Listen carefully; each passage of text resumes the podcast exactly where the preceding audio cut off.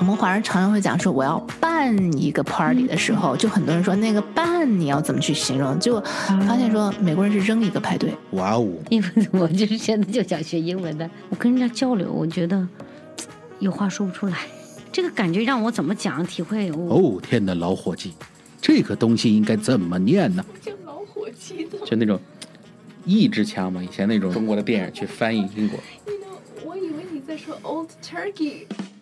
没有。老伙计。哦，我的上帝呀！这个应该怎么说？And if you're wondering the same, then you've come to the right place. 英语韧你说，Let's talk. Hey guys, how's it going? So we've been talking about bar culture for the last while. 最近几期的节目里，我们谈到的都是西方的酒吧文化。We talked about beer, wine, and last time we talked about cocktails. 讲到鸡尾酒，因为我本人也是调酒师，所以我也跟大家分享了一个轻松下单鸡尾酒的小锦囊。这个小锦囊里包含了四个单词，掌握好了这四个单词，你就可以更自信的体验西方的 cocktail culture 鸡尾酒文化。你还记得这是哪四个单词吗？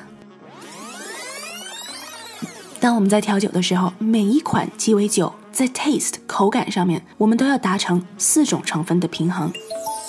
这四种口感是 sour、sweet、bitter and boozy。那么，既然每一种 cocktail，每一款鸡尾酒都是这四种成分的这么一个 balance，也就是说，每一款鸡尾酒里面都有这四种成分。当我们让别人给我们点酒的时候，我们是可以给他们一定的方向感的。那么讲到方向感，那如果说给我一杯能够把我灌醉的酒，如果我们的方向是一杯烈酒的话，就是 give me a strong drink， me a strong drink，给我一杯，烈对，give me a strong drink。 booze b o o z e booze 其实就是 alcohol liquor，但是它更口语化。So if a drink is boozy，如果用 boozy 来形容一杯酒的话，也就是在说这杯酒很 strong，很烈，很 boozy。那么除了 something strong and something boozy 之外，一杯烈酒还可以怎么形容呢？ 如果你点 spirits 的话，像是酒 vodka 纯酒的话，你可以跟他说 on the rocks。on the rocks。on 就是 o n the t h e rocks r o c k s rocks 是石头，rock r o c k rock 有岩石，也有摇摆、摇滚的意思。但是 on the rocks 并不是说在石头上，也不是说要一起摇摆。On the rocks 在点酒的时候，它的意思是说在冰上，在冰块上面，因为冰块的形状很像岩石，很像 rocks，所以有这种说法。on the rocks 的意思和 over ice 是一样的。on the rocks，它的意思是说一个杯子 over ice 就是 over ice 冰哦，对，等于它这个杯子里面除了你要的这份酒一般是两个 ounce，它会给你这是一个 serving size。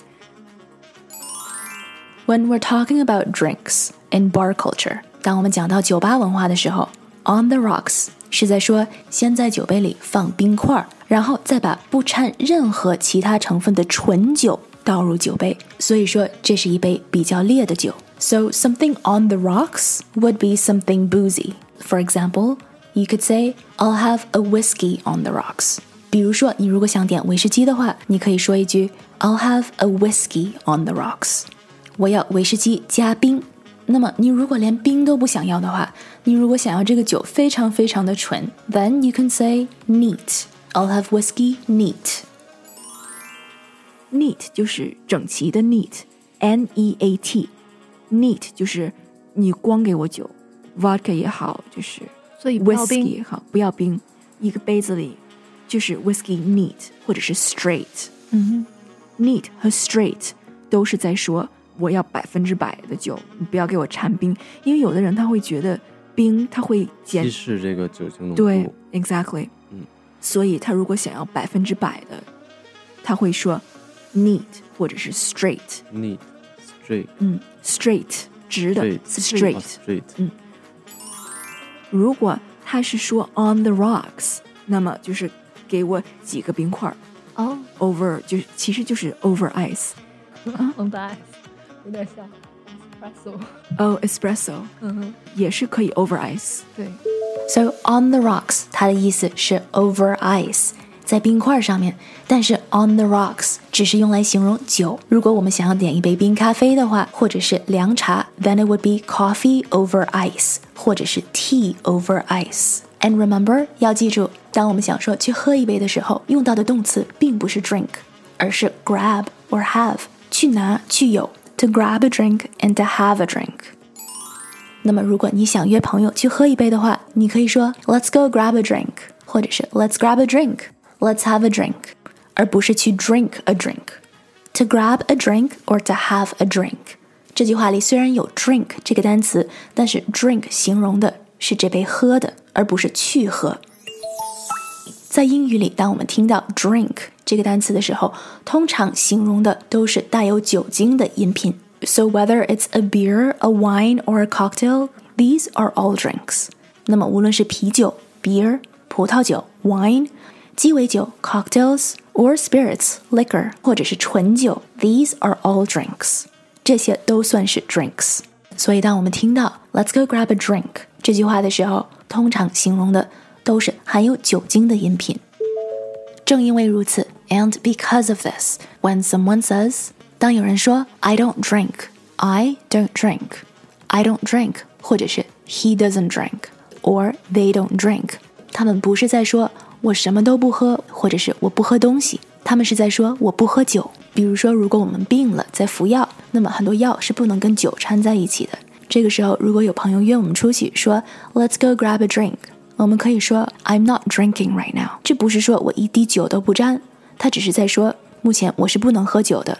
I'm not drinking right now。这句话当然对司机朋友们很有帮助，因为如果我们在一个酒会上，别人问 Hey, how come you're not drinking？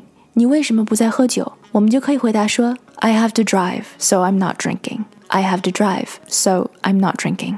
我一会儿要开车，所以我不能喝酒。当然了，of course, this is also a polite way to refuse drinks that we don't want to have。这也是一种很礼貌的回避饮酒的一句话。如果是想说咱们去喝点什么东西，咖啡也好，茶也好，那么我们用到的是 Let's go grab something to drink。 我们去拿一杯喝的东西，Let's go grab something to drink。可是如果直接说 Let's go grab a drink，通常这意味着是带有酒精的饮品。It's time for us to wrap up。我们今天的时间又差不多了，希望今天跟大家介绍的内容可以让你下次在 Happy Hour 的时候更自信的去体验一下西方的 cocktail culture 鸡尾酒文化。So I hope today's session could help you be more confident the next time you're grabbing a drink with friends. Did you pick up something new today？在一个讲英文的大环境里，只要我们注意听，我们时时刻刻都在一个课堂里。If you liked what you heard here, write us a review, give us a rating, and share it with a friend。如果你也有想说却说不出来的话，不知道怎么说的话，不知道怎么念的单词，可以在我们的脸书专业上留言，我会在节目里回答。Join our Facebook community at facebook.com slash 熙韧 Let's Talk。And of course, remember to subscribe. 记得要订阅关注我们的播客 podcast. We're serving fresh episodes every week. Until the next time, keep listening, keep making time to do what you love.